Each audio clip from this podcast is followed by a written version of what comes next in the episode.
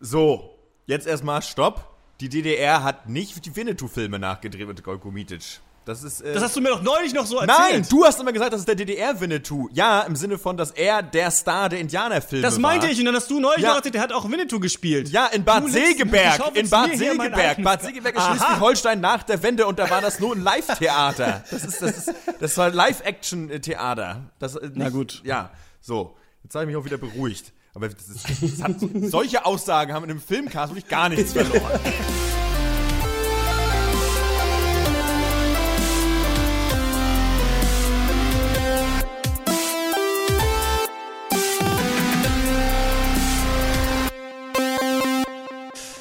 Ähm, so, sonst habe ich hier, glaube ich, nichts. Hörerpass habe ich aufgeschrieben. Termin haben wir gemacht. Abschluss und bla bla bla. Was, wer macht die Trailer? Äh, das können wir dann entscheiden.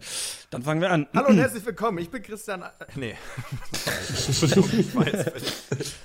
genau, der bin ich zum 158. Pencast, äh, der letzten großen Ausgabe vor der Sommerpause. Ja, richtig oh. gehört. Auch wir werden eine Sommerpause machen. Mehr dazu dann aber später. Trotzdem hassen wir natürlich äh, wie immer Filme, auch in dieser Woche. Und in dieser Woche äh, zwei Klassiker. Unter der Überschrift würde ich mal sagen, es war nicht alles schlecht in den 30ern und 40ern. Sprechen wir über äh, The Wizard of Oz von Victor Fleming aus dem Jahr 1939 und Orson Welles Citizen Kane aus dem Jahr 1941, der bei manchen als bester Film aller Zeiten gilt. Lol. Mhm. Mein Name ist äh, Christian Eichler und ich spreche mit Horst Lukas Diesel.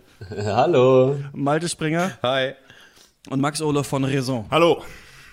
Horst, du hast heute dein Mikro geschrottet zur Feier des äh, ja. äh, Anlasses irgendwie, ne? Was ist passiert? Ähm, ganz einfach.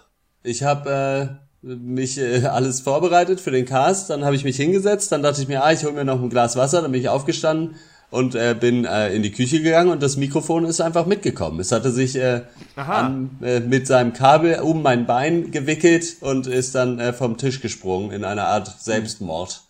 Und jetzt ist es kaputt. Schön, ne? Aber du hast noch richtig wie ein richtiger Mann und versucht es zu löten, ne?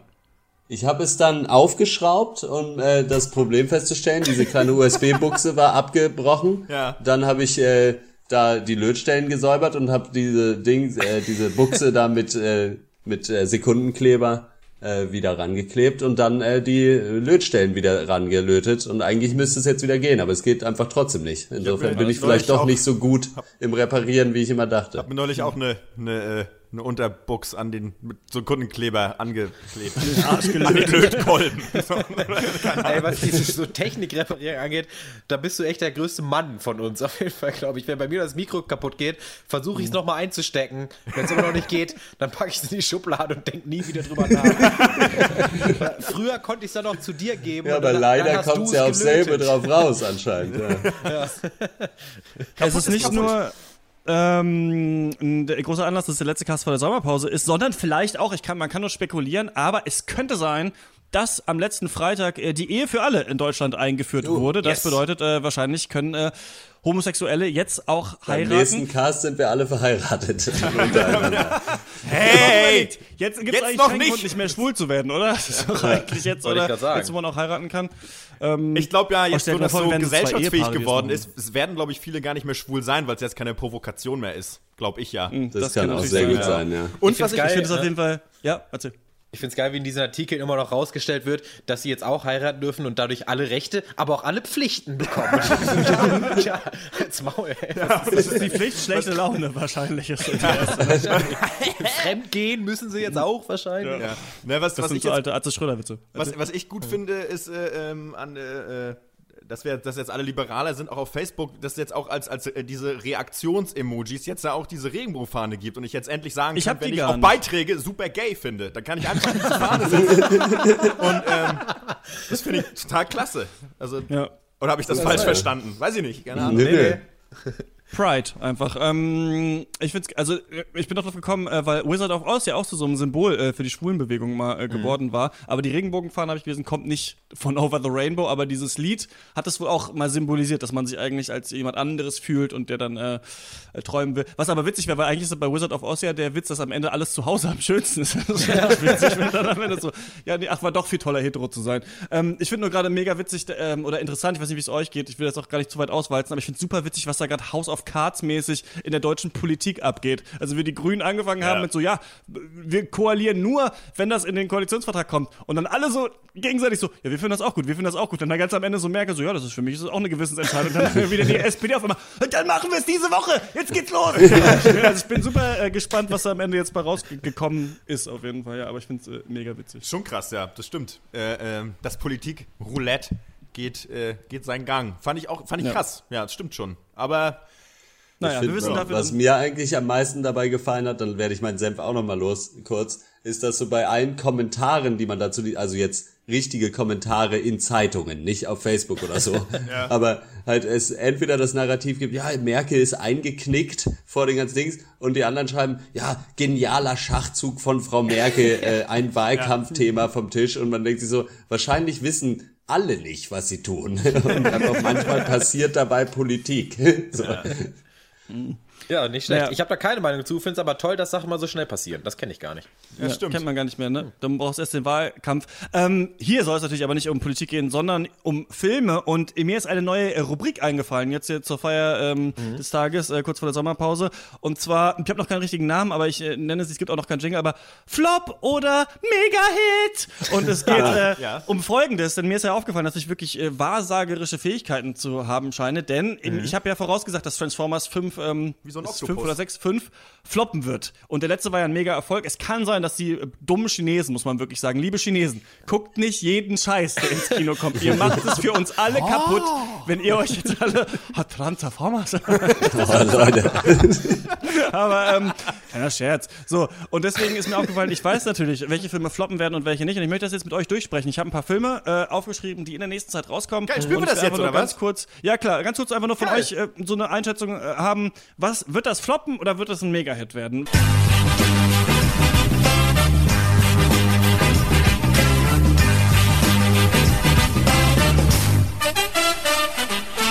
Spider-Man Homecoming ist, glaube ich, der sechste Spider-Man-Film, der rauskommt. Kommt demnächst in die Kinos. In, diesmal in Mega-Hit von Marvel leider, Studios. glaube ich. Mega Hit, meine Meinung.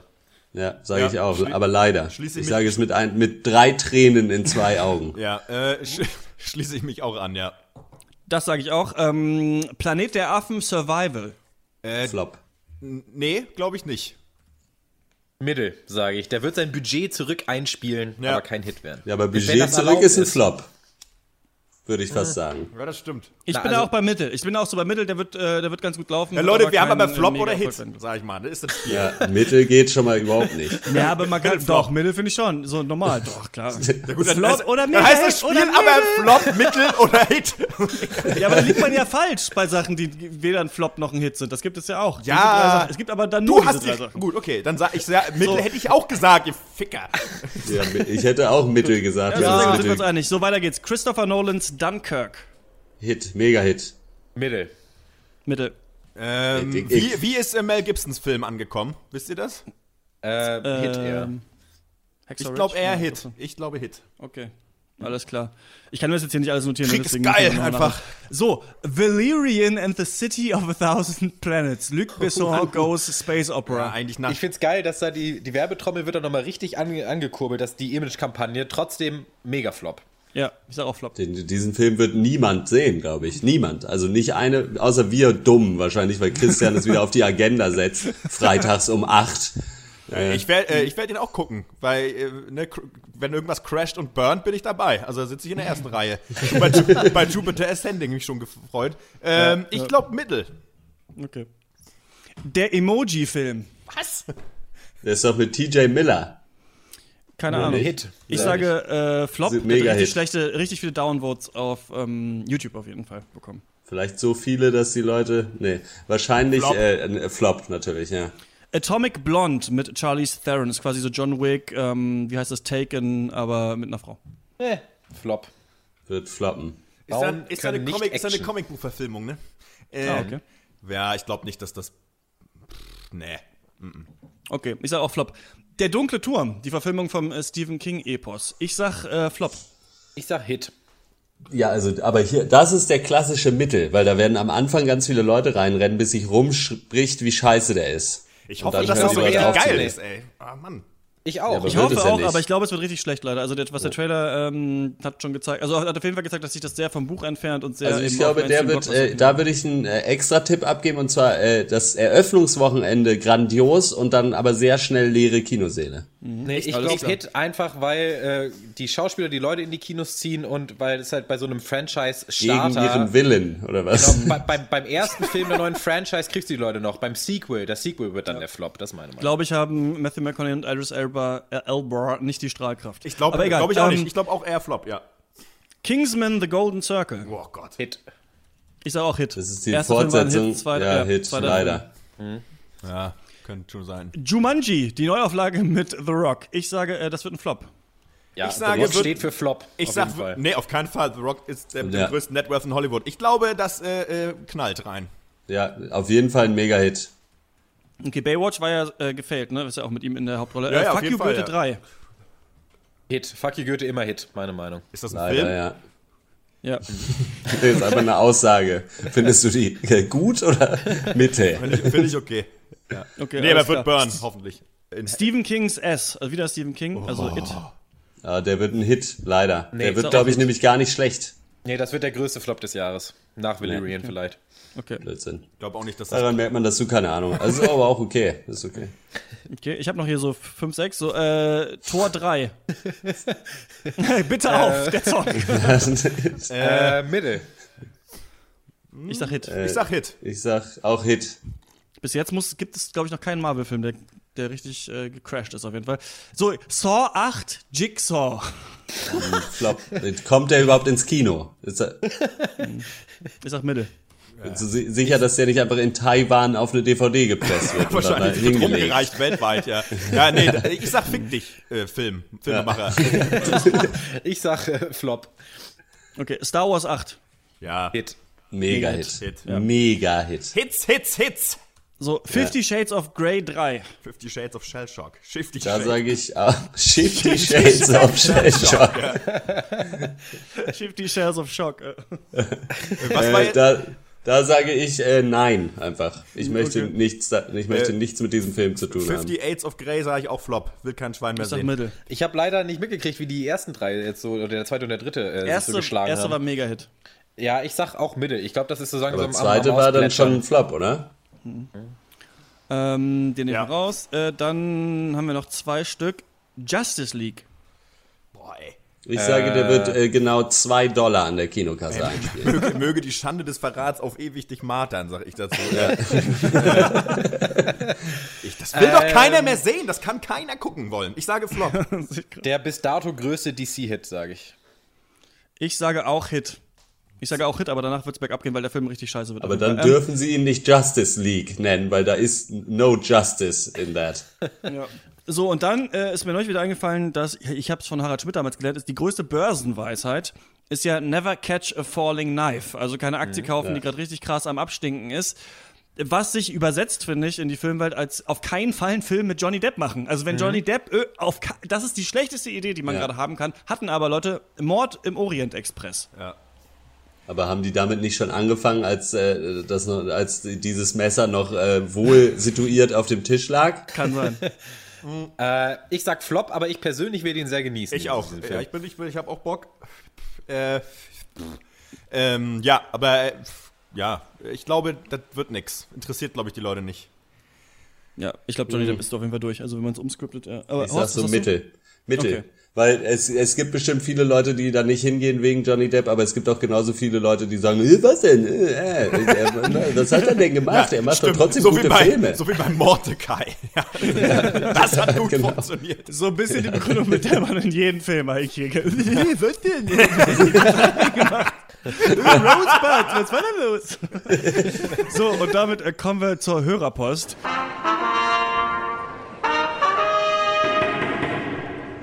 So, Horst, du hast mir vorhin gesagt, dass uns jemand auf Twitter geschrieben hat. Da wusste ich nicht, dass es da schon wieder um American Gods geht. Ich mache es schnell.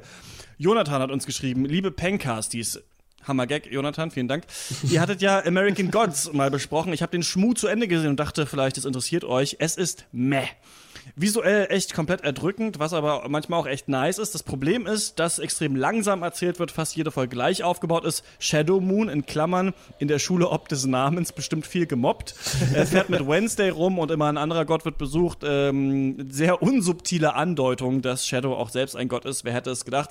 Als große Bilanz vom Staffelfinale bleibt nicht viel. Der Krieg neue versus alte Götter wurde gerade erst vom Zaun gebrochen. Also ähm, relativ langweilig. Und als Höhepunkt des Staffelfinales übrigens etwas, äh, das Max und vor allem, er nennt dich hier auch in der Mail, Max geht los, Ole, was ich auch nicht schlecht finde, ähm, schon völlig ja. zu Recht nach der ersten Folge richtig, erkannt ja, hat. Richtig, ja. Also sehr überladen, bla bla bla und so. Wir werden ja auch äh, American Gods alle nicht weitergucken. Aber vielen Dank. Jonathan ist auch selber Poetry Slammer, ne? Kann man ihn vielleicht mal äh, shoutouten? Jonathan ja. Löffelbein heißt er, ne? Ist richtig. Alles klar. Und ah. dann ähm, hat uns noch Tobias geschrieben, ey, Podcast-Leute mit ganz vielen Ls, ihr hattet vor einigen Folgen mal die deutsche Serie Hindafing empfohlen.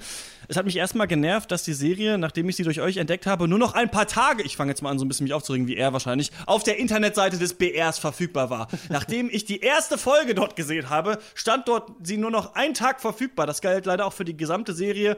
Und am nächsten Tag war sie futsch. Danke Bayern. Auf YouTube gab es sie auch nicht. Und deshalb habe ich die recht die letztlichen, ähm, die restlichen fünf Folgen in Anführungsstrichen auf einer anderen Seite zu Ende geschaut. Mhm. Ihr meintet, ihr habt sie nicht weitergeschaut, Hinterfing, äh, was mich wundert, denn ihr hattet sie ja so sehr angepriesen und Staffel 1 hat ja auch nur sechs Folgen. Wieso habt ihr aufgehört? Als Motivationsteaser für euch, damit ihr weiterschaut, ohne Spoiler, ein Plüschelefant auf einem Gemächt, Asiaten, uh. schwitzende Männer und eine fies bittere Stimmung, die durchgezogen wird. Dann empfiehlt er auch noch äh, uns einen Studio Ghibli-Film, äh, Children Who Chase Lost Voices. Habe ich mal gesehen, fand ich nicht so doll, aber äh, das ist auch eine Empfehlung von ihm. Also es ist kein Studio Ghibli-Film, aber für Leute, die das mögen. Mhm, ähm, okay. Hinterfing haben wir alle, wollt ihr nicht weiter gucken, ne? War das nicht so? Ja, ist so ein bisschen. Ja, war ja dann aus dem nee, Internet irgendwann raus. habt ihr gesagt. War ja dann nicht mehr zu war sehen. Ja dann weg. War ja weg. ja, kann man nur noch in Ball gucken. Nee, bei mir war es tatsächlich, glaube ich, äh, ein Kommentar auf Facebook unter unserem Post von, glaube ich, Jule, die geschrieben Julia, hat. Ja, bei mir auch die geschrieben hat, so ja, nee, so geil wird's dann doch nicht. Und äh, mir reicht es schon. Ich bin sehr leicht äh, von irgendwelchen Meinungen abzubringen, ist überhaupt kein Problem. Äh, ja. ja, und dann dachte ich mir, na gut, wenn irgendeine im Internet das sagt, dass es dann doch nicht so gut ist, dann wird es schon stimmen. Ich meine, sonst schreibt man es ja nicht auf das stimmt. Ja, ja. aber bei mir lag es eher an, an, zu viel Konkurrenz irgendwie. So viele Serien kann man dann ja doch nicht gucken und dann habe ich meine drei, die ich halt jede Woche irgendwie sehe und dann war da einfach kein Platz mehr. Aber ich glaube trotzdem nicht, äh, dass die Serie jetzt unbedingt äh, schlechter geworden ist, weil ich es einfach nicht, natürlich nicht weiß. Da kann ja, Jule schreiben, was sie will. ja. Ja, ja. Ich habe natürlich eine Serie, von der manche nicht wissen, ob sie vier Blocks oder Four Blocks ausgesprochen wird. Ich glaube, die richtige äh, Aussprache ist Four Blocks. ähm, Blacker, die habe ich äh, weitergeschaut. Ich habe jetzt fünf von sechs Folgen gesehen. Ich kann euch sagen, es ist genauso, wie wir das gedacht haben. Das ist irgendwie geil von der Stimmung her, weil man so ein bisschen Sicario-Soundtrack hat und sich ordentlich auf die Fresse gegeben wird. Und manchmal denkt man echt, ah, hier, guck mal, wie Breaking Bad oder ah, hier, guck mal, wie das und das. Aber die Schauspieler sind so krass durch die Bank weg. Es ist wirklich so, entweder du holst halt so Gangster oder du holst halt so ähm, richtige Schauspieler. Aber diese Mischung, da spielt jeder auf seine eigene Weise schlecht in der Serie. Ja. Frederik Lau overacted hart, die anderen spielen zu aus, also die lernen ihren Text zu doll auswendig, was ich schon gesagt hatte damals. Also immer noch cool, kann man gut weggucken. Vier Blocks ist ganz witzig, aber ist auch vom Storytelling, sind auch Plotholes. Also leider nicht so stark, äh, wie man vielleicht äh, gedacht hatte. Und dann, es ist viel heute, bevor wir zum äh, Film kommen, möchte ich das Gewinnspiel kurz auflösen. Wir haben ja äh, zwei DVDs uh, verlost ja. von I Am Not Your Negro und wollten von euch äh, eure Lieblingsfilme wissen. Die habt ihr uns naja. auch äh, geschrieben und ich möchte mal kurz hier ein paar vorlesen. Witzigerweise ist äh, The Prestige, der ja auch zu meinen Lieblingsfilmen gehört und der auch bei Malte, glaube ich, auf mhm. der Liste ist. Ja, auf jeden Fall. Ähm, und in dem wir, glaube ich, in Zukunft auch mal in einem Lieblingsfilmcast, die noch irgendwann kommen werden, äh, sprechen werden. Der war auch hier bei vielen anderen ähm, drauf. Hier äh, schreibt zum Beispiel Dirk. Meine Lieblingsfilme sind natürlich von Stephen King und zwar The Green Mile und Die Verurteilten, insbesondere Die Verurteilten, die beste Knast-Story, die ich kenne. Ähm, Shawshank Redemption ist ja auch bei der IMDb ja. auf Platz 1, ne? Ja. Ähm, eure Meinung? Ist ja auch ein Hammerfilm, muss ja, man schon sagen. Ist mega, ja. Trotzdem finde ich, da kann man auch mal eine innovativere Meinung haben. Nicht immer nur mit der Masse schwimmen. Ja. Dirk. Green Mile habe ich aber auch auf jeden Fall geliebt. Äh, neulich, neulich hat mich tatsächlich einer ja. gefragt, weil ich ja einen Filmpodcast mache, was dann mein Lieblingsfilm ist. Und ich habe auch Prestige gesagt, tatsächlich. Ja. Kann, geht immer, ist Teflon. Wenn du das sagst, bist du durch. So kann keiner was gegen ja. sagen. Teflon Don. ähm, dann hat uns hier ähm, jemand geschrieben, der seinen Namen gar nicht geschrieben hat und eine komische E-Mail-Adresse hat, die ich jetzt nicht vorlesen will. Aber es ist äh, die beste Mail. Also kann ich auf jeden Fall sagen, es ist die beste Mail, die wir bekommen haben zu diesem Thema. Und zwar, der von Brian De Palma geschaffene Opus Scarface stellt aufgrund der brillanten Besetzung, der fesselnden dramaturgischen Textur und der evidenten als auch latenten Lehren meinen absoluten Lieblingsfilm dar. Ich finde es geil, weil Opus ja nicht männlich ist, sondern Neutrum. Also ich finde es geil, diesen Satz äh, zu schreiben, dann aber das falsche Geschlecht zu verwenden. Aber äh, vielen Dank dafür. Ich habe Scarface immer noch nicht gesehen, weil ich ja echt äh, von, so von der Tor aus immer einen großen Bogen um alles mache, was Gangsterkino ist und mich dann überreden lassen muss. Ihr, habt ihr gesehen? Findet ihr gut? Ja, ist äh, cool. Ja. Können wir mal besprechen. Ja. Klassiker-Cast, Gangster, Schizo. So, ich muss ganz kurz jetzt nur eine Sekunde diese Namen in diesen, dieses Ding hier eintragen und dann weiß ich, wer gewonnen hat. Äh, Ulrike. Es gewinnen ja sogar zwei Leute, ne? Genau, Johannes. Beim Pencast gewinnt jeder. Auf eine Art und Weise schon, ja. Gewonnen haben Ulrike und Katrin. Na bitte. So, das trage ich hier mal ein. Ulrike, Katrin. Jetzt kriegen wir wieder so Mails von irgendwelchen 16-jährigen Männern, die sich ungerecht behandelt fühlen. Ja. Bei Frauen heutzutage. Naja. Na gut, wir lesen es trotzdem vor. Ist egal. So machen wir es und wir sprechen auch über einen Film, nämlich über Citizen Kane. Äh, Herr Lehrer, ähm, sollen wir da äh, Zitizen verwenden oder keine? Keine Zitizen machen? Hä? Was? Was? Na, Zitizen. Also, weil, das hat auch schon mal einer dann gesagt und ich schreibe das dann mit auf. Weil ich das selber nicht gewusst hätte. Ja, das klar könnt ihr das machen. Das, das heißt aber Zitate. Äh. Ja, klar, pass mal auf. Hier, gib mal. So, dann ziehst du das hier rüber, dann markierst du das so und dann äh, passt das. Also, Zitate, ja, Zitizen, keine, sag mal. Ah, ne? okay. Äh, also, ja. das ist Quatsch. Hau ab. Ja, weißt du selbst. Zitizen, keine. Citizen Kane ist ein Film von Orson Welles aus dem Jahre 1941, gilt auf vielen Listen, bei vielen Instituten und Experten als einer der oder vielleicht sogar auch der beste Film der Welt. Orson Welles hat nicht nur Regie gefügt, sondern spielt auch die Hauptrolle. Der äh, Zeitungstycoon Charles Foster Kane stirbt 1941 aus seinem Privatanwesen Xanadu, auf dem er Schätze und Tiere aus der ganzen Welt angesammelt hat. Und auf seinem Sterbebett haucht er ein letztes Wort, nämlich Rosebud. Der Journalist Thompson, der wird nun von einer äh, Fernseh... Was denn? Ja, mit D hinten und nicht T. Das war gerade sehr... Ja. Ein Arsch wie eine Rose. So, das war einfach das, was man gedacht hat. Ja. ja. Habe ich, hab ich mit T das ausgesprochen? Okay. Ja, so ein bisschen, es klang zumindest bei mir so ein bisschen so. Ja, okay. Ja. Rosebud. Rosebud.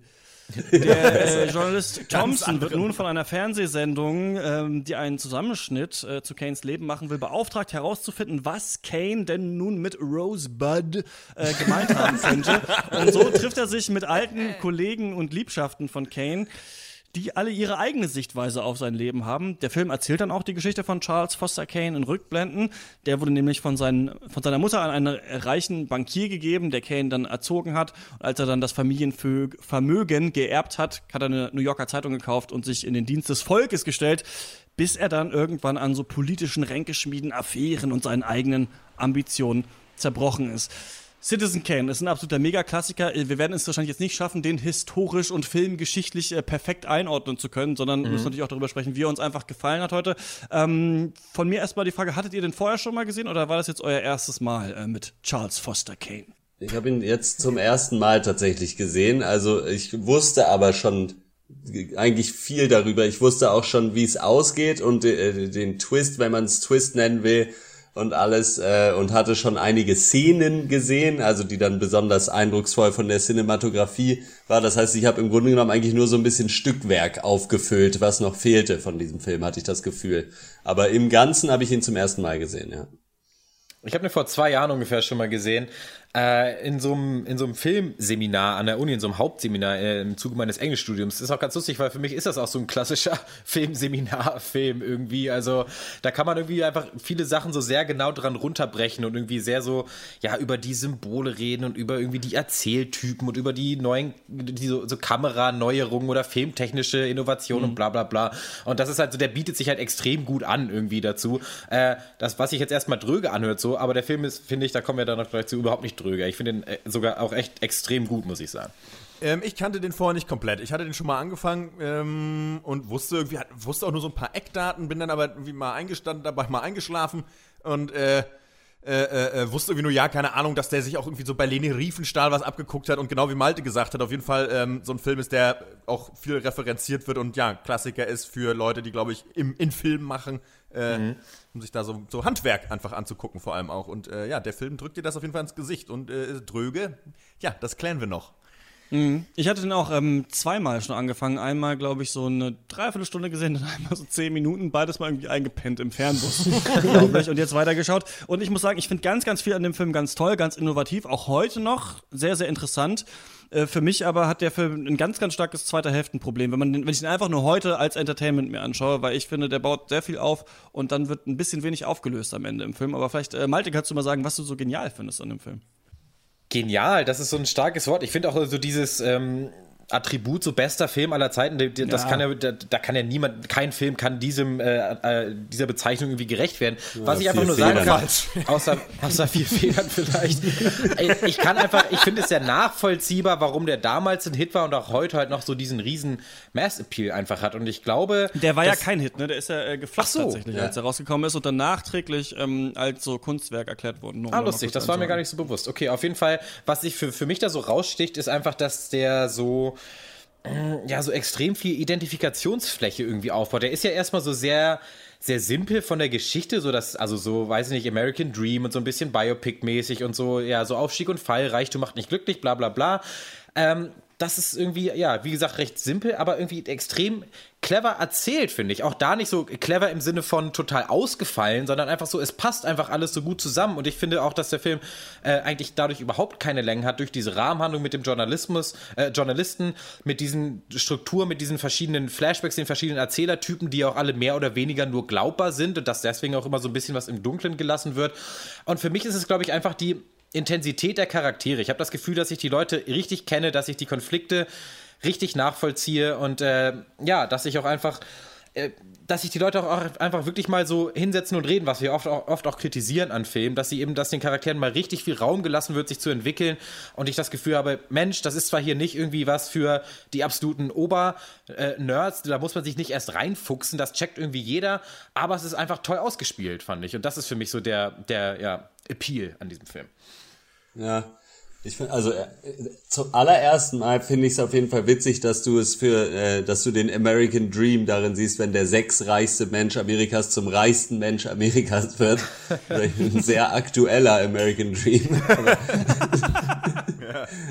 aber, äh, aber ich weiß, was du meinst und äh, genau da finde ich auch das Interessante drin, dass halt einfach dieser Typ so äh, ich finde, der ist so ein, irgendwie nahbar und gleichzeitig weiß man gar nichts. Also ja. irgendwie, und man wird so in, in diesen in diesen Kane reingeworfen, da ist er gerade irgendwie 25, 26, er ist eigentlich ursympathisch und sieht gut aus und man möchte ihn auch sympathisch finden, findet ihn dann auch sympathisch und dann muss man eigentlich immer mehr Abstand nehmen von dieser Sympathie, weil er halt immer äh, eigentlich komischer wird und unangenehmer und und irgendwann lässt einen dieser Film so stehen, einfach so. Und man hat eigentlich überhaupt niemanden mehr, den man sympathisch findet in diesem Film. Und das finde ich irgendwie, äh, das funktioniert sehr gut. Und das ist auch, also ja durchaus auch beabsichtigt. Äh, und äh, da sind, glaube ich, ein paar schöne Aussagen auf jeden Fall drin. Ohne, ich weiß nicht, ob wir hier spoilern oder nicht. Ja, mildly vielleicht. Willst du genau, willst du alles erklären, was passiert oder ähm, was? Naja, naja, okay. Ja, vielleicht, also obwohl das passiert ja relativ am Anfang, äh, da, oder äh, eigentlich am Anfang, dass er halt von seinen Eltern da äh, quasi zur Adoption freigegeben wird oder halt mhm. weggegeben wird oder was weiß ich. Und dann äh, ist ja später durchaus äh, rein interpretierbar, dass das irgendwie so ein bisschen für ihn der letzte Moment war, wo er wirklich glücklich war und das macht ja. es zu einem ultra depressiven Film halt. Ja. Und äh, weil das er, ja, genau. äh, ist vielleicht für die Zeit auch einfach krass, ja. so, ein, so einen pessimistischen Film zu machen. Absolut. Gerade über den, über den, über Amerika. Und gerade auch ja. über ähm, äh, den äh, erfolgreichen ja Großindustriellen oder Verleger genau. in seinem Fall, der halt eigentlich, eigentlich krass, dass da schon so ein Bild gezeichnet wurde. Und ich glaube, deswegen wurde der Film auch nicht gemocht, weil man immer so das Bild gezeichnet hat von diesem krassen Karrieristen, der halt, wie wir es so gerne haben, ja auf emotionaler Ebene oder persönlicher Ebene sehr super schwierig ist Und eigentlich das Persönlichste, was er mit sich rumträgt, ist eben diese Erinnerung. Will jetzt nicht spoilern.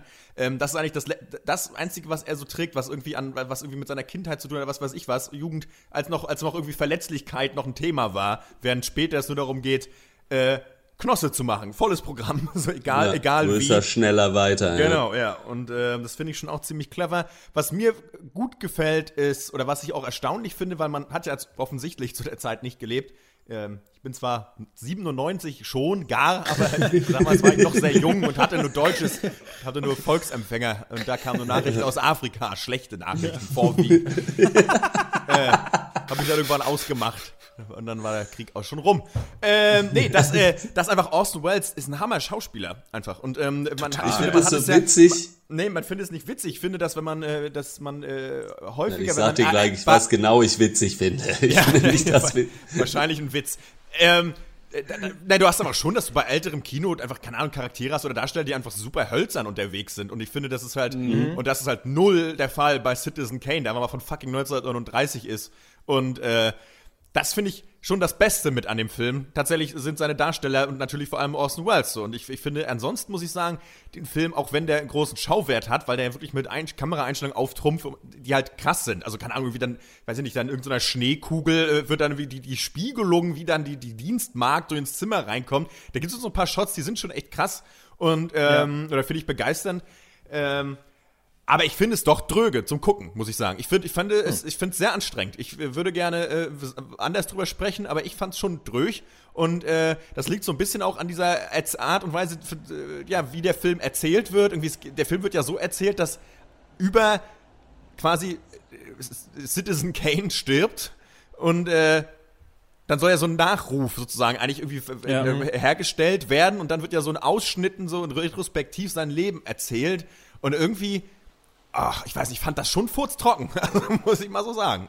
Nee, ich finde genau dieses, ähm, diese Rahmenhandlung, die auch so eine leichte Detektiv-Story-Element so, das so drin hat, was ja auch, äh, der Film gilt ja auch im Nachhinein irgendwie als Begründer also, ja. oder als spiritueller Begründer des so Film Noir, habe ich gelesen, obwohl das damals natürlich, gab es das wahrscheinlich noch gar nicht so richtig oder wollte er zumindest nicht sein. Da war ja alles äh, schwarz-weiß, ja. Aber ich finde dieses, ähm, dieses Rätsel lösen, was hat es mit diesem Rosebud auf sich, ähm, das hat mich immer drin gehalten und dann, ja klar, ist es halt irgendwie dann auch eine, irgendwie eine Nacherzählung seines Lebens, aber ich glaube, der, der Witz daran ist ja, dass ja die Leute, die der Journalist da interviewt, eben immer nur ihre persönliche Version ja. von diesem Menschen erzählen und die halt ja eben mehr oder weniger eben zurechnungsfähig noch sind oder auch einfach nicht, äh, nicht glaubwürdig oder auch einfach, ja, einfach die Sachen halt so verdrehen, wie sie ihn erzählen. Da wird der Film auch super clever, finde ich, weil es zum Beispiel äh, ja ganz am Anfang, wo man diese erste Version von seinem Nachruf äh, gibt äh, oder sieht, äh, wo der Typ da, dieser Journalist dann halt sagt, nee, das geht nicht, wir müssen mehr herausfinden, bla bla bla. Da ist zum Beispiel drin, dass halt seine erste Frau und sein Sohn halt sterben. Also das äh, ja. hört man in den ersten zwei Minuten des Films. Das wird aber nie wieder aufgegriffen. Und zwar einfach, also da meine Erklärung dafür ist halt, dass es halt aus der Zeit niemanden gibt, mit dem er ja. äh, Kontakt hatte und dann ist es einfach nicht drin. Und also insofern macht dieser Film eigentlich eine viel größere Aussage über die Art und Weise von Erinnerungen oder wie Erinnerungen einen Menschen zusammenbauen oder eben nicht. Und das ist halt da alles mit drin und das finde ich schon sehr clever.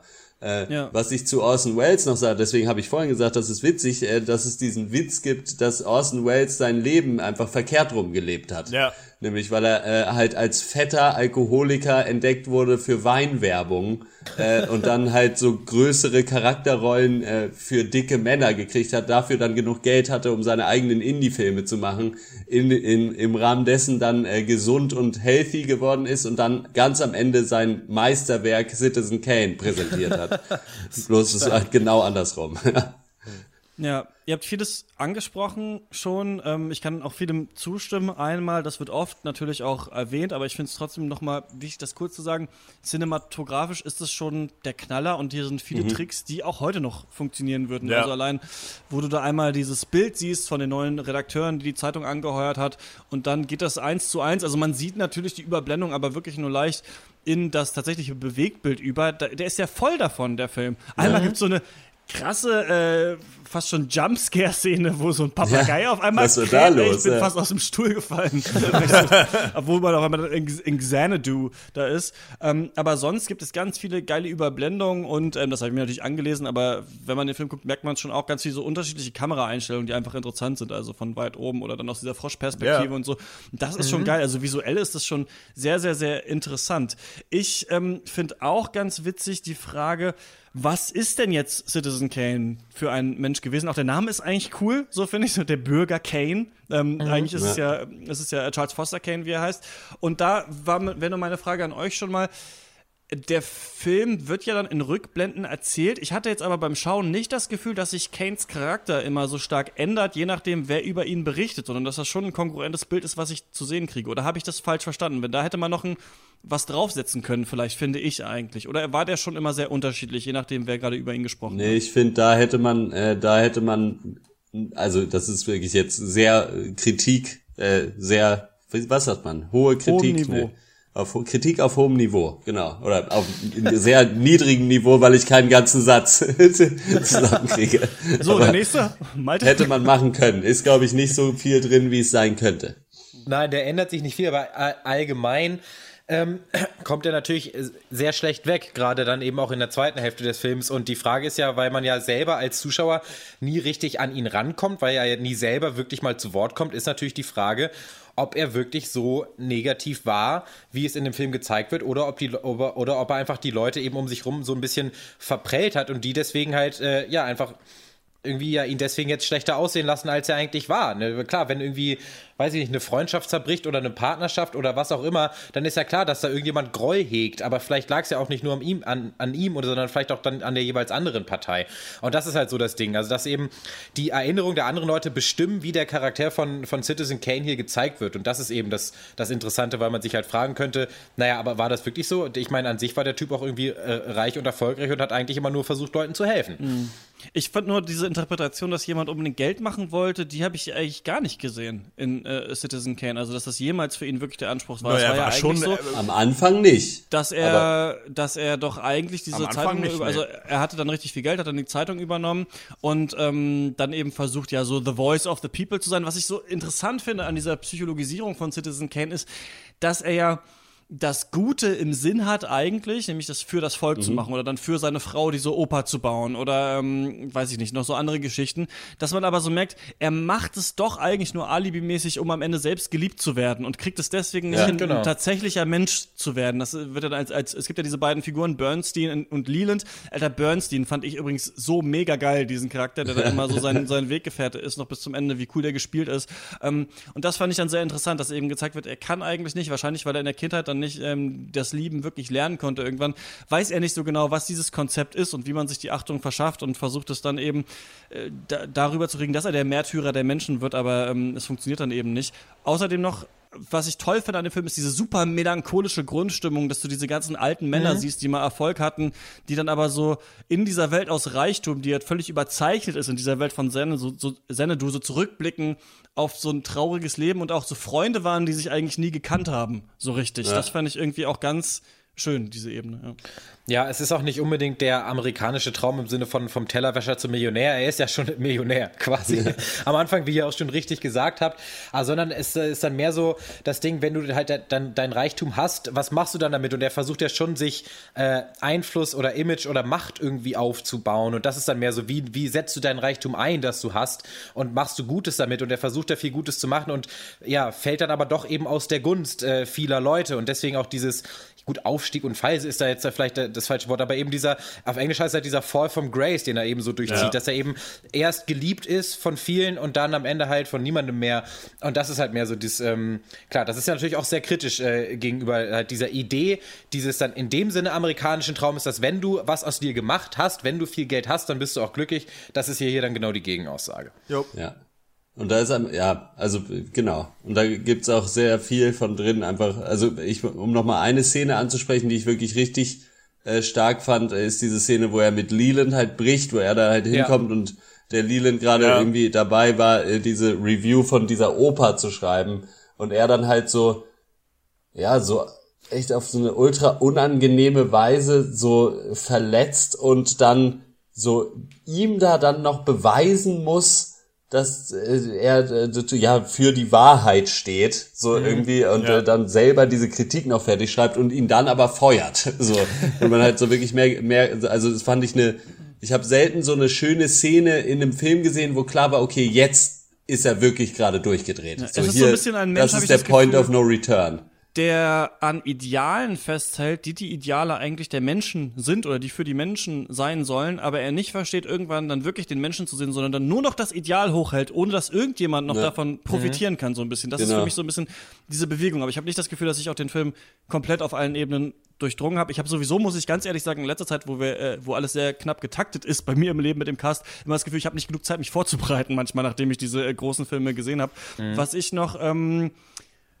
Jetzt habe ich so sogar auch meinen Punkt verloren, den ich machen wollte. Aber, ähm, ach ja, genau. Max, du hast gesagt, es ist dröge zum Anschauen und ich finde auch, dass der Film, ich habe es am Anfang kurz angesprochen, in der zweiten Hälfte dreht es sich dann wirklich nur noch um seine Beziehung zu seiner Frau, die Opernsängerin werden will. Und da hatte ich so ein bisschen Ermüdungserscheinungen, die ich auch hatte bei Raging Bull, wo es dann nur noch darum geht, dass Robert De Niros Charakter einfach ein Arschloch ist. Und ich hatte es jetzt aber schon gesehen. Da dachte ich mir, da hätte man noch eine andere Sicht vielleicht reinbringen können. Also nur so aus aktuell den Film nochmal anschauen, aus dieser Sicht dachte ich mir so in der zweiten Hälfte, okay, ja, mhm. ich check es aber jetzt auch so ein bisschen, was ihr mir sagt. Ja, aber es muss halt so sein, weil er zu der Zeit, zu dem Zeitpunkt mit sonst niemandem mehr Kontakt hat. Also das, äh, also ja. es ist ein bisschen nervig vielleicht, ja, aber es ist logisch konsequent.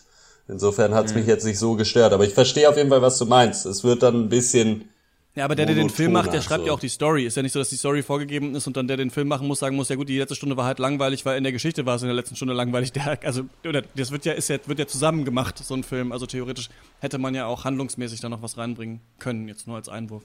Ja, man, man, oder zumindest hätte man es wahrscheinlich raffen können, das stimmt schon, ja. ja. ja. Gerafft habe ich nix. Gut.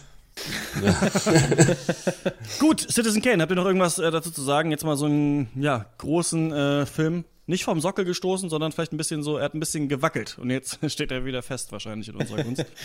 nee, ich möchte noch nur mal loswerden, dass halt diese Art Film, das sage ich ja auch im Cast alle zehn Folgen eben so, das ist genau der Film, auf, auf die ich so echt abgehe persönlich, einfach weil es, äh, ich das Gefühl habe, das ist verständlich und ich, Max hat es mal gesagt bei hier The Eyes of My Mother, ähm, da, irgendwie, ich bin nicht der Typ, der sich nach dem Film noch hinsetzt und dem Regisseur so mental sein Drehbuch zu Ende schreibt ja. und ich habe halt so, bei dem Film habe ich halt das Gefühl, das wurde schon für, für mich schon zu Ende gedacht, ist aber trotzdem nicht irgendwie platt und dumm präsentiert, sondern eben auf eine Art und Weise, die mich trotzdem noch in den Film reinzieht und eben so verständliche Filme, die aber eben nicht dumm sind und dann eben auch noch total clever in meiner Ansicht dann eben äh, rübergebracht und verfilmt, das sind mir halt einfach die liebsten Filme. Schließe ich mich so an. Also es ist mit Sicherheit nicht der beste Film aller Zeiten, weil es den nicht gibt. Zumindest, mhm. oder zumindest muss der für jeden Menschen, ist es ein anderer und das ist auch in Ordnung so.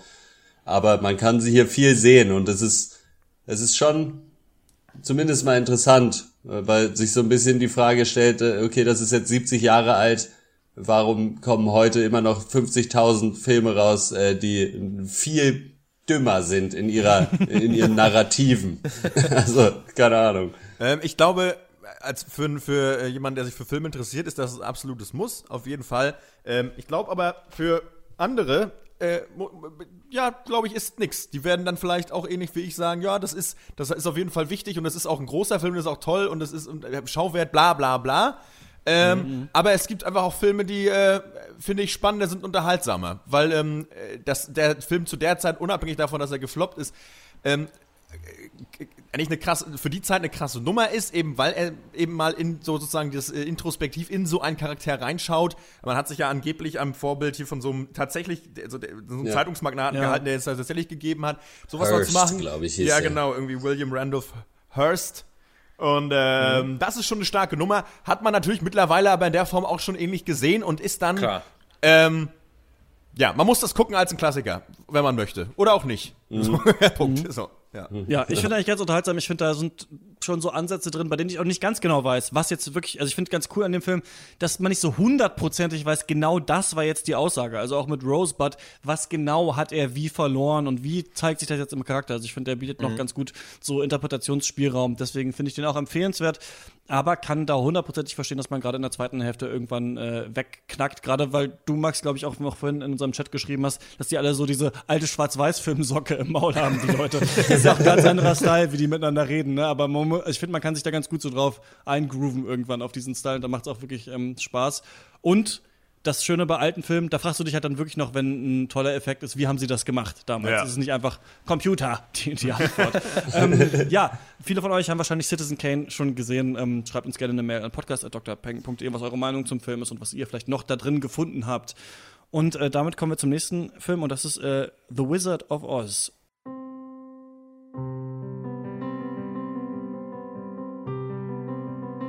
Und willst du, lieber Zinnmann, die Vogelscheuche zu deinem Ehegatten nehmen? Ja, okay. Oh. Und willst du, lieber Toto, den feigen Löwen zu deinem Ehegatten nehmen?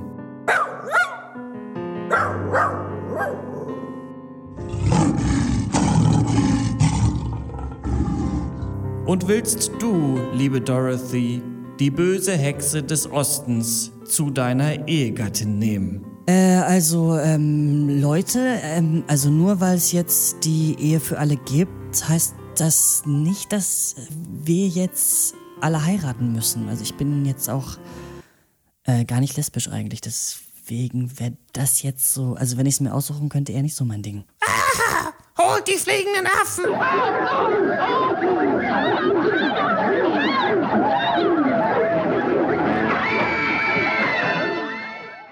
Ja, äh, wir reden hier natürlich über die äh, bekannteste Version von äh, Wizard of Oz, die von 1939 äh, mit Judy Garland in der Hauptrolle. Äh, ja, der Film ist hierzulande auch bekannt als Das zauberhafte Land unter diesem Namen anscheinend, wusste ich gar nicht. Basiert auf jeden Fall auf dem äh, fast gleichnamigen äh, Bestseller von L. Frank Baum und ist ja kurz gesagt einfach einer der bekanntesten Filme, die es gibt auf der Welt. Ähm, vor allem aber natürlich in den USA, wo ich, das habe ich gelesen, die Geschichte hat ungefähr so den Stellenwert hat, äh, den die Grimms Märchen so bei uns haben, wo wirklich Kinder damit aufwachsen und das abends immer vorgelesen kriegen und so weiter. Da muss ich echt sagen, man müsste schon so richtig dumm sein, um diesen Film nicht zu kennen oder so zum Beispiel den jetzt gerade erst zum ersten Mal mal geguckt zu haben und da noch nicht mal irgendwie die Handlung zu wissen. Vollidioten. Ähm, ja, es gab äh, sechs Oscar-Nominierungen, äh, zwei Oscars dann auch gewonnen für die Musik im Allgemeinen und das Lied äh, Over the Rainbow im äh, Spezifischen. Der Film erscheint natürlich auch auf unzähligen Bestenlisten, ist und durch und durch ikonisch, quotable, tweetable und äh, ein Muss für jeden Instagrammer. Und es geht um Folgendes. Äh, Dorothy ist ein nettes kleines Mädchen, lebt mit ihren Eltern und ihrem äh, Hund äh, Toto auf einer Farm in Kansas. Äh, dort führt sie ein äh, zufriedenes, wenn auch leicht sepiafarbenes Leben. Äh, ja. Zumindest äh, bis eines Tages dann die ganz gemeine Frau Gulch ankommt und ihr ihren geliebten Toto wegnehmen will. Äh, Do Dor Dorothy und ihr Hund leben nehmen Reis aus, äh, treffen dann zunächst den äh, kauzigen Professor Marvel, der sich so als Hellseher ausgibt. Der ist schuld, Und, äh. Und Dorothy, der, der äh, überzeugt Dorothy äh, davon, wieder nach Hause zu gehen, weil sich ihre Eltern ja so große Sorgen machen. Dorothy, also erstmal wieder nach Hause. Ähm, da, aber dann äh, zieht ein Sturm auf. Äh, Dorothy schafft es gerade noch so ins Haus, bevor dann, ja, selbiges aber auch wegfliegt. Wusch, wusch, es wird vom Tornado mitgerissen und dann ist er schon Haus, vorbei. das ganze Haus. das, das Haus ist weia. wieder äh, gelandet dann und Dorothy äh, stellt treffend fest, dass sie gar nicht mehr in Kansas ist und es stimmt, sie ist nämlich in Oz, äh, genauer im äh, farbenfrohen äh, Munchkin-Land. Mist. Sorry. Ja, nee, passt schon. Obwohl sie dann natürlich in diesem äh, farbenfrohen äh, Zauberland ist, will sie dabei eigentlich nur noch eins, nämlich wieder nach Hause. So, und äh, ja, auf ihrer Reise durch dieses ich denke, magische das Land. Haus ist jetzt in dem Zauberland. Darf ich zwei Sätze sagen? Vielleicht. so. Als nächstes trifft sie drei Leute, eine Vogelscheuche ohne Gehirn, Zinnmann ohne Herz, einen Löwen ohne Mut. Zu, zu viert versuchen sie den Zauberer von Oz zu finden und die Wicked Witch of the West zu besiegen. Hotte, bitte, lass es raus. Löwen Fünf. ohne Toto ist auch noch dabei. Ne? Eine Vogelscheuche, die spricht? Mann, ja. Ähm, Ja. Du hast gerade ironisch gesagt, dass du diesen Film noch nie gesehen Ja. hattest, aber auch tatsächlich sogar nicht wusstest, worum es geht. Und das ist Nee. ganz witzig, weil ich die Geschichte schon aus ganz vielen verschiedenen Versionen kenne, aber ähm, den Film noch nie gesehen, also noch nie ganz gesehen habe, auch den Anfang schon mal irgendwann gesehen, dann aber neben dir gesessen habe, der du wirklich halt ja gar nicht wusstest, auch nicht wusstest, dass der Film irgendwann farbig wird oder sowas, ich mich deswegen so ein bisschen gefreut habe. Und ähm, auch, äh, ja, das fand ich irgendwie ganz lustig. Bei mir ist es so, ich kenne einmal, also der erste Kontakt, den ich glaube ich mit dem Zauberer von Oz hatte, war durch Alexander Volkov. Denn Ossi-Kinder werden das vielleicht wissen, Jawohl. dass im Osten nicht nur Winnetou nochmal von Golko Mitic äh, dargestellt wurde, sondern auch L. Frank Baums, der Zauberer von Oz, unter neu, neuem Namen nochmal rausgebracht wurde, nämlich als der Zauberer der Smaragdenstadt. Da heißt der Hund dann nicht Toto, sondern Totoschka und ähm, Oh. Dorothy heißt Ja. nicht Dorothy, sondern Ellie. Und die geht auch in dieses Zauberland. Und der erste Band ist genau die gleiche Story eigentlich. Und dann gibt's aber noch äh, Fortsetzungen, zum Beispiel Der schlaue Urfin und seine Holzsoldaten und noch ganz viele andere ähm, Ja. Bände. Und das war so ein Hit quasi in der ähm, UdSSR und auch in der DDR. Und ähm, das hat natürlich meine Verwandten noch und deswegen habe ich da auch so ein, zwei, drei Bücher auf jeden Fall davon gelesen. Daher kannte ich das. Dann habe ich irgendwann mal in meinem freiwilligen Jahr in Indien mir das Original gekauft, das dann nochmal gelesen. Und es gab, ich weiß nicht, ich glaube auf RTL 2 so eine Kinderserie früher mal, die, die glaube ich, so wie bei Dragon Ball, waren alle Folgen ewig lang. Also da war dann eine Folge, wie sie nur bei Oz in diesem Thronsaal sind und so, dass das Ja. ewig lang äh, Ja. gezogen wurde. Die habe ich auch noch gesehen als Kind und ich hatte das als Hörspiel irgendwann mal. auch als Serie. Also ich kenne das schon aus tausend Versionen, so wie die Amis, die das jedes Jahr auch gucken. Und deswegen war das für mich so eine witzige Erfahrung, jetzt diesen Film zu sehen, der so groß ist, weil ich da mit so einer Bücherleser-Mentalität trotzdem rangegangen bin. Den Charakter habe ich mir aber anders vorgestellt. Das ist so ein Film, der von ähm, 39 ist. Deswegen, ähm, lange Rede, kurzer Sinn, ich finde die Story richtig cool, da können wir noch zur Interpretation kommen.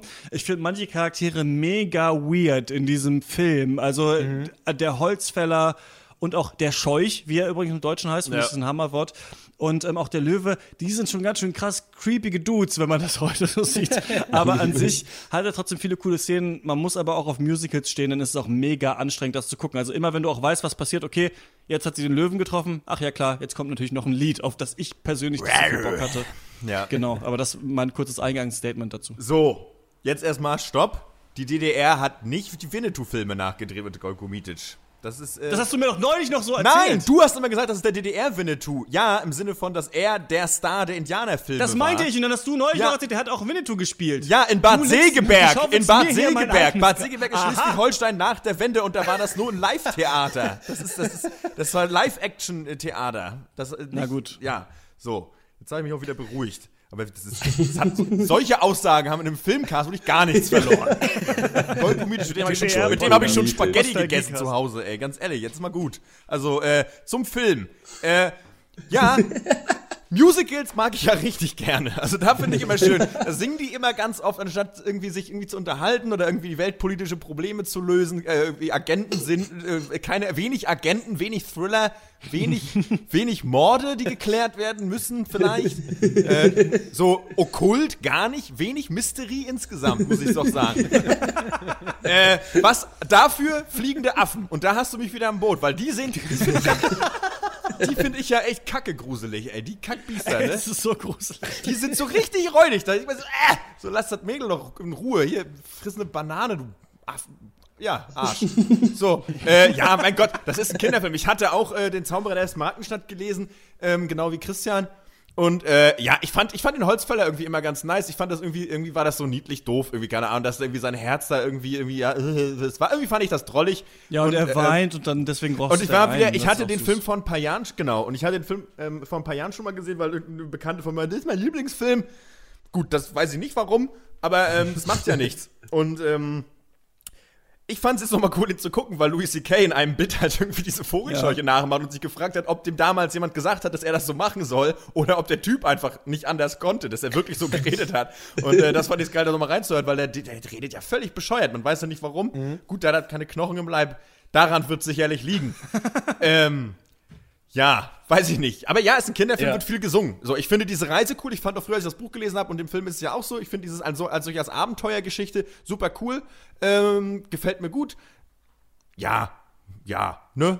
Aber lass Ja, doch also das weiß Singen noch, bleiben. Lass ich doch hab- das Singen bleiben, junge Frau. Ja, das finde ich allerdings auch, ohne den Film. Ich habe den Film ja jetzt gar nicht geguckt. Ich bin mir nicht sicher, ob ich ihn früher mal geguckt habe. Was ich aber weiß, ist, dass ich mal das äh, als Kind in einem Theater gesehen habe, also so als Theaterstück. Und äh, da fand ich die Geschichte auf jeden Fall auch sehr cool, aber ich fand es auch richtig scheißen gruselig. Also als Ja. Kind so die Vorstellung irgendwie, du kommst nach Hause, bist nicht zu Hause. Äh, nicht gut. Du fehlst Und, quasi äh, selbst. Ja, du bist quasi selber weg, äh, weil dann ja auch ist irgendwie ewig, also zumindest, wenn ich mich recht erinnere, ja super unklar ist, ob man jemals wieder nach Hause kann. Ja. So. Das äh, hat mich damals auf jeden Fall sehr mitgenommen. Ja. Ja, als ich den Film jetzt das erste Mal gesehen habe mit äh, 26, fand ich ihn nicht mehr so gruselig, muss ich jetzt mal zugeben. Aber ich stimme euch auch zu, man muss da schon auch Bock drauf haben. Also Musical, Kinderfilm, so ein bisschen Fantasy, so ein bisschen auch so Körperklamauk, Charlie Chaplin-Style, irgendwie so die mega Dulli-Witze auch so zwischen. Ich weiß nicht, will jemand einen Baum vom, vom äh, einen Apfel vom Baum, dann sagt der Baum, hey, hör auf oder so. so. Aber was mich halt mehr, was ich so krass finde, ist, wie der, der Was Film halt hast echt du dir denn für Witze erzählt früher? Äh, ähm, wie der Film dir echt so von Anfang bis Ende so echt zwei Kilo Zucker in die Fresse schmeißt, so in jeder Szene. Also die Farben, dann diese Sets komplett aus Plastik, irgendwie hat man das Gefühl, diese, die Stimmen alle unnötig piepsig, so weißt du, gerade so am Anfang Ja. diese äh, äh, Choreo da im, im Munchkin-Land irgendwie. Okay, da habe ich jetzt auch noch mir angelesen, für die Zeit war das irgendwie die absolute Meisterleistung der Choreografie und der Kameraarbeit oder whatever, sehe ich ein, ging mir aber auch gut auf den Kranz und allgemein ist der Film halt auch ist der Film auch echt total oberflächlich. Also Max, du sagst, dir hat diese Reise gefallen. Ich frage mich, welche Reise? Also die, weil die trifft den ersten, den zweiten, den dritten Typen. Im Buch. Dann gehen sie durch ein Mondfeld und dann sind sie da. Also das ist halt so, Ja, ja. da wird so viel gesungen, dass für die Reise gar kein Platz mehr war, hatte ich das Gefühl. Und das hat mich eigentlich ein bisschen genervt beim Gucken. Und natürlich heutzutage mit der Political, Politically Correctness Brille fragt Wollte man sich, ich fragen, hätten ja. es wirklich 124 Kleinwüchsige sein müssen? Der Munchkins, man weiß es nicht so genau, lässt sich vielleicht verargumentieren, vielleicht auch nicht. Vielleicht auch toll, weil die alle damals ähm, 39 den Job äh, hatten für die Zeit, als der Film gedreht wurde. Keine Ahnung, ähm, wie das war. Ich finde ganz interessant eigentlich, oder würde ich euch nochmal fragen, was ist denn genau die Aussage des Films? Also das Ding ist ja, dass sich, und da ähm, spoilern wir jetzt mal an sich, äh, der Zauberer von Oz, wer da nicht weiß, worum es geht, der ist halt äh, so wie Malte und ähm, hat dann einfach Pech gehabt oder guckt den Film nochmal schnell und drückt jetzt auf Pause. Ähm, es geht ja darum, dass sie diese drei Gefährten trifft und ich finde, es kommt im Film ähm, oder ich habe mich auch im Buch immer schon gefragt, es ist ja so, im Buch habe ich das Gefühl gehabt, äh, die Vogelscheuche und war schon immer sehr schlau und der eiserne Holzfäller hatte auch immer schon ein Herz, nur der Löwe war immer schon feige und wächst dann erst über sich hinaus. Also ich fand das immer ein bisschen inkonsequent, ehrlich gesagt, erzählt. Ich hätte gedacht, entweder du erzählst es so, dass die alle tatsächlich äh, weil sie denken, dass sie die Fähigkeiten nicht haben, dann auch wirklich verkacken, bis sie dann am Ende diese eine große Challenge haben und dann ihre Fähigkeiten erlangen. Und dann gibt es ja die Gegenerzählung, dass der Zauberer von Oz selbst ja ähm, da nur ein Scharlatan ist, der anderen da ähm, Ja. einen Bären aufbindet. Das finde ich aber, die Figur mag ich aber auch, weil ich ganz geil finde, dass der am Ende so rausgelassen wird aus der Story. Also alle sagen, ja, okay, du hast es gemacht, du hast hier ein ganzes Volk eigentlich tyrannisch ähm, hinters Licht geführt über Jahre. Aber eigentlich ist ganz cool. Am Ende fliegst du halt in deinem blöden Ballon weg und dann ist es auch ganz, ganz in Ordnung. Wie findet ihr so diese Aussage, die da getroffen wird? Naja, an sich ist es nicht viel mehr als, du musst nur an dich selber glauben, oder? Ich glaube, das ist das so, was Kindern vermittelt werden sollte. Irgendwie, it was in you all along. Ich glaube schon, dass das so war. Und, und am Anfang in dem Film gibt sich ja auch die Vogelscheuche halt auch als extremer Vollidiot. Es ist ja schon so. Nur halt, dass er dann irgendwann klug wird, das passiert halt einfach, ohne dass irgendwie da, dass es da einen größeren Anlass irgendwie für gibt. Äh, äh, es gibt ja diese ganz lustige irgendwie äh, politische Interpretation, habe ich gelesen. Irgendwie die Ja. Vogelscheuche steht für die Bauern, der Zinnmann für die Industriearbeiter. Der Löwe ist irgendwie so ein Politiker, der irgendwie viel redet, aber da ist nichts dahinter. Die Wicked Witches sind irgendwie die Banker, irgendwie, die sich die Kohle krallen wollen. Und der Zauber von Ost ist so der Präsident äh, der, der USA, der halt so die Macht vorgaukelt, Ja. äh, aber eigentlich sein Volk überhaupt nicht im Griff hat. Irgendwie so ähnlich. Ich krieg's nicht mehr so hundertprozentig zusammen. Finde ich ganz geil, dass man sich sowas da noch reinliest. Ähm, Weiß ich nicht, ob das alles so stimmt. Es gibt auch eine religiöse Interpretation des Films, hat auch eine atheistische Interpretation des Films und irgendwie eine Verschwörungstheorie, dass die gute Hexe eigentlich die böse ist, weil sie eben Deutet dann ja, doch eher darauf hin, dass er oberflächlich bleibt, wenn man in, jede Richtung Das denke ich nämlich auch kann. irgendwie. Ich, Ja. ich glaube auch, dass er halt so, äh, so wenig anbietet, dass man irgendwie sehr viel dann sich da doch dazu dichten kann. Ich habe das alles nicht gesehen. Das Einzige, was mir so als auf, auf dem Subtext-Level nochmal komisch aufgestoßen ist, dass am Ende nochmal diese super krasse so Heimatliebe nochmal so aufge, aufgemacht Ja. wird. So, ja, keine Ahnung, äh, du, also auf jeden Fall musst du erstmal wieder nach Hause zu deinen Eltern. Dann ist alles gut, weil da ist es immer geil und da sind wir alle irgendwie äh, happy äh, äh, Bürger irgendwie und irgendwie Patrioten. Da, und, und hier, ach Vor so, allen Dingen, wenn das zu Hause Kansas ist. ja, Das- wollte ich gerade sagen. Und irgendwie der Löwe, ja, okay, du bist doch irgendwie feige, aber hier hast du eine Medaille, jetzt bist du doch irgendwie nicht feige, jetzt zieh mal ab in den Krieg irgendwie, dann kriegst du mehr Medaillen. Irgendwie äh, so ein bisschen, das fand ich fast schon, also das fand ich krass, wie das dann auf einmal noch so, ja, fast schon zu Propaganda wird fast am Ende. Habt ihr das auch so gesehen? Der Film hat auf jeden Fall, finde ich, eine politische Dimension und es wundert mich auch nicht, dass das auch ähm, dann äh, in den äh, roten Nationen äh, äh, auch übernommen wurde, diese Story, weil man schon auch die ganzen Charaktere, wie ihr auch schon gesagt habt, die Vogelscheu hier, der Olle Holzfäller, der dumme Lö Feige, ja dumm auch, aber Löwe, äh, ähm, so die, die kleinen Leute sozusagen, die aufbegehren können, die quasi es in sich tragen, sie müssen nur wollen, sie, sie müssen nur können, sozusagen die Herrschaft des Proletariats, eigentlich seid ihr alle gar nicht so dumm und schwach. Äh, mhm. Ihr könnt, ähm, und gleichzeitig, gut, könnte man da, könnte man das für, äh, für sag ich mal, linke Ideologie verwenden, aber auch für kapitalistische. So, du musst dich nur anstrengen, du musst eigentlich nur Mut machen, Mut haben und dann kriegst du das schon irgendwie gedeichselt, ist egal, ob du dumm bist. Irgendwann wirst du schlau so funktioniert's, das wissen wir alle. Ähm, ja, äh, äh, äh, ja, das wollte ich sagen. Punkt. So, möchte ich jemand anders was sagen? Es ist ja aus äh, Storytelling-Sicht gerade im, also um nochmal eine andere Dimension zu machen, einfach jetzt Script oder die Handlung, die wir sehen, die ist im Film sehr blöde am Ende, mhm. finde ich. Da bin ich wieder mit, äh, komme ich äh, jetzt ähm, 70 Jahre zu spät mit der, ich habe aber das Buch gelesen, Meinung, aber es ist schon sehr doof, dass die, dass die Vogelscheuche Feuer fängt, sie dann die mit einem Wassereimer löscht und deswegen die Hexe stirbt, weil sie mhm. zufällig irgendwie kein ja. Wasser aushalten konnte. Das ist im Buch auch nicht so Science schlau. Geklaut. Aber da ist sie immerhin, ja, ja stimmt, da kommt es auch dann später nochmal vor. M. Night Shyamalan hat äh, genau aufgepasst. ähm, im Buch ist sie ja lange eingesperrt dann bei der Hexe und sieht dann, dass die so eine Scheu vor Wasser hat und deswegen ist es immerhin ableitbar, warum sie das dann am Ende tut, ne? Und das hier wird einfach so hingekotzt am Ende.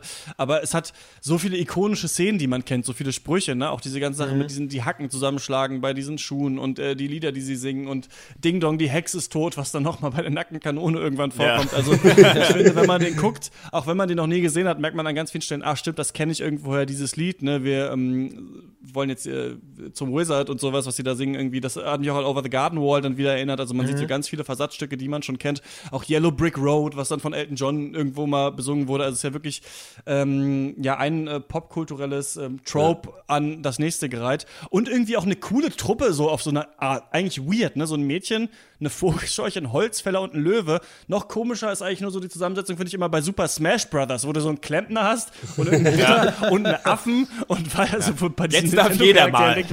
Hätte sich niemand jemals so ausdenken können. Aber ähm, ich muss sagen, ich fand es super anstrengend, auf jeden Fall den nochmal zu schauen. Also ich finde es echt, da würde ich eher empfehlen, nochmal das Buch zu lesen. Aber wahrscheinlich muss man den gesehen haben, wenn man was auf sich hält, so als Filmmensch. Aber ich da würde, fand ich die Bücher stecken. Außerdem sind die Bücher auch brutaler und irgendwie noch interessanter. Also da hackt der Holzfäller erstmal da irgendwie 20 Wölfen den Kopf ja, ab und jeden. dann geht's ja, los so da ungefähr. Geht's richtig und das rund, fand ich ja. ein bisschen geiler jetzt so im Nachhinein.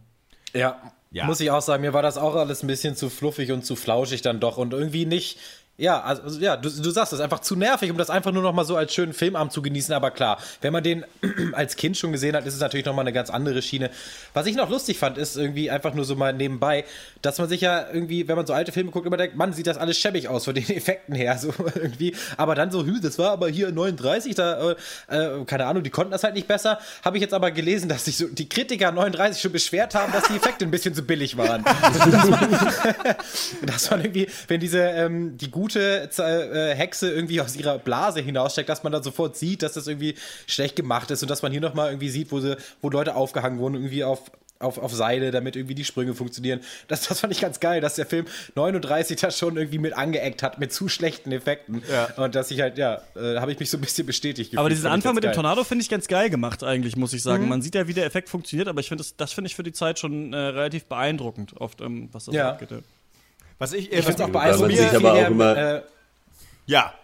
Ja, alle. Also was, alle ich, was wir alle beeindruckend finden, ist ja auch unter anderem, dass obwohl ja das, diese ganze Welt ähm, ja eigentlich nur aus Pappe besteht, ähm, mhm. also ich fand das mal wieder interessant, so einen Film zu sehen, weil heutzutage ist man ist ja durch Tricktechnik äh, äh, weiß ich nicht, wird man ja komplett in Welten entführt. Also es ist ja einfach möglich, weil alles, man kann alles darstellen, so an was irgendwie mhm. vorstellbar ist. Also hier Welten, Schlösser, Bogen, Pfeile, Schwerter, Schilde, alles, alles, was man, also wirklich alles, du mit Computer heutzutage machen. Äh,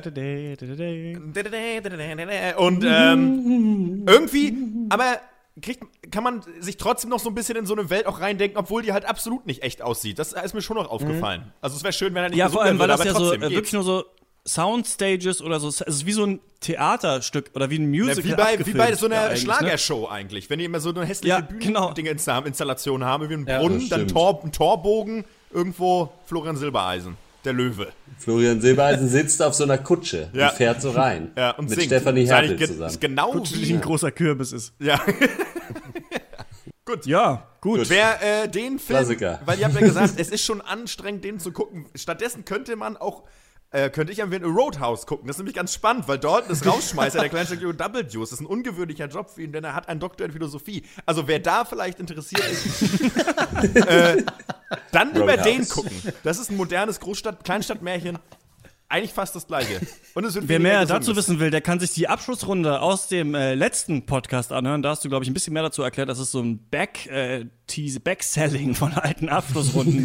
nee, das ist zeitlos ja, witzig, auch ohne Der Zauberer von Oz, ähm, haben wir, glaube ich, alles drüber gesagt. Habt ihr noch was? Wollt ihr noch irgendwie, will einer noch Somewhere Over the Rainbow anstimmen oder sowas? Ich hoffe nicht. Ja. Es reicht. Ganz kurz, letzte Chance, vorbei. Wir haben ähm, das dann mal im Chor gesungen, Max sogar, aber egal. Ja. Naja, das ist wahrscheinlich eine Geschichte für einen anderen Off-Duty. Wir kommen damit ganz schnell, nachdem wir schon so viel gequatscht haben, äh, zur Abschlussrunde. Wir haben viele über Movies getalkt. Doch wir wissen noch nicht, was uns so passiert ist, seit dass wir in der Abschlussrunde drüber reden. Wir bleiben bei klassischer Musik oder bei alter Musik. Ähm, ich war bei Klassik Erleben, Air, aber so geschrieben wie die Luft, weil das nämlich ein Open Air ist, das in Leipzig wow. abgehalten wird, einmal im Jahr. Äh, da spielt das Gewandhaus auf, umsonst im äh, Rosental, so ein großer Park in Leipzig. Und äh, da kann man hin. Ähm, die Leute bringen ihr Picknick mit. Sehr viele äh, eingepackte Würste von Netto und Lidl habe ich gesehen auf unterschiedlichen Picknickdecken und hören sich dann äh, das Leipziger Gewandhaus an, das dann äh, große Klassik aufspielt. Zum Beispiel äh, Rossini und Mozart wird da äh, dargeboten. Und da muss ich sagen, krass, wow, bin ich ein Klassikbanause. Ich kann echt nicht lang, länger zuhören als drei Lieder. Ich drifte so schnell ab. Es war schön und alles, aber ich merke wirklich, wenn dann ähm, das vierte Lied angestimmt wird, ich bin sofort raus. Ich bin, Klassik geht bei mir wirklich einfach ein Ohr rein, aus dem anderen Ohr raus. Ich weiß nicht, ob sich das nochmal ändern wird. Ich fand es trotzdem sehr schön. Es war ja auch ein Abend für Banausen, deswegen habe ich mich da natürlich wohlgefühlt. Max, wir haben mir lange schon mal überlegt, dass man eigentlich, das geil wäre, wenn es im Museum so Softdrinks und Burger auch gäbe und ja. so, diese Stimmung war da so ein bisschen ja. rekreiert auf der freien Wiese. Aber ich könnte euch jetzt, weiß ich nicht, kein Lied wahrscheinlich nennen und wie die äh, berühmten ähm, es waren nicht mal Tenöre, Bariton haben die, glaube ich, gesungen. Äh, die da waren äh, weltberühmte äh, Männer, keine Ahnung, wie die hießen, keine Ahnung, was die gesungen haben. Also, wow, da ist an mir echt was verloren gegangen. Wladimir Putin. Immerhin gibst du es zu, das ist doch auch schön. Äh, ich habe ähm, angefangen, äh, ein ausgekochtes Schlitzohr zu gucken und dann nicht weitergeguckt. Wahrscheinlich, weil es so spannend war, ich weiß es nicht mehr. Äh, Smokey and the Bandit, wir kennen es alle. Ah! Mhm. Ja. Ähm, in Smokey, Bandits on the Move. Bandits on the Move. Warte mal, ich habe hier eben. Scheiße. Aus der Kategorie Sachen, die man nur aus der 70 Show kennt, ja. bei dem man keine ja. Ahnung hat, was das ist. Warte mal, wo habe ich denn das hier? Augenblick, ich muss mal eben kurz hier schauen, weil äh, auch da macht es mal wieder die Filmbeschreibung. Für von 80 was für von? Für 80.000 Dollar übernehmen Bandit, Burt Reynolds und sein Kumpel Cletus den Auftrag, innerhalb von 28 Stunden 400 Kisten Bier illegal von Texas nach Atlanta zu schaffen. Damit ist der von Cletus gesteuerte Laster, damit der von Cletus gesteuerte Laster freie Fahrt hat, versucht Bandit mit seinem schwarzen Trans Am die Polizei abzulenken. Brenzlig wird es jedoch erst, als Bandit, äh Bandit die Anhalterin Carrie mitnimmt. Ja, Freunde. Das oh. ist Unterhaltung für die ganze Familie. Das klingt äh, echt ganz gut. Markige Sprüche, schnelle Autos und LKWs, da ist für alle was dabei. Ansonsten habe ich angefangen, die Serie äh, Hand of God anzufangen mit Ron Perlman. Ähm, oh. Ist ein bisschen anstrengend. Er hört Stimmen. Sein Sohn hat sich versucht, selbst umzubringen, liegt im Krankenhaus. Äh, wollte sich, der Sohn wollte sich umbringen, weil seine Freundin vergewaltigt wurde und damit nicht zurechtgekommen ist. Äh, dann liegt er im Krankenhaus und, der, und, Ron Perlman hört Stimmen und denkt, weil er jetzt irgendwie, weil er reborn ist, dass das Gott ist, der zu ihm spricht. Andere vermuten, dass er einfach äh, eine Psychose hat. Und ähm, ja, man weiß es nach wie vor nicht. Ich bin bei der Hälfte der ersten Staffel. Es wird ein bisschen anstrengend, weil so viel, die Leute so viel Blödsinn machen. Und es ist echt einfach ein bisschen anstrengend. Die Serie kommt nicht aus dem Pott und das kann ich echt nicht mehr haben. Ich werde es mir, glaube ich, noch Du guckst echt genug Zeug, um noch einen eigenen so Spin-off-Podcast eigentlich zu machen ja. Das ist eigentlich wirklich ja, erstaunlich. Ja, weiß ich nicht. Geht so, ja. Ja, genau. Das war es. Weiß ich noch nicht, ob das eine Empfehlung ist. Wahrscheinlich nicht. Aber Ron Perlman ist halt cool. Das passt. So, ich habe, ich habe, na gut, ich muss ja immer jetzt was sagen. Also einmal möchte ich, ich bin nächste Woche auf einer Hochzeit, da freue ich mich sehr drauf, das ist schon ein Highlight. Und auch die Sommerpause. Ihr habt mir die ja so ein bisschen, ich war ja eigentlich noch so ein bisschen dagegen.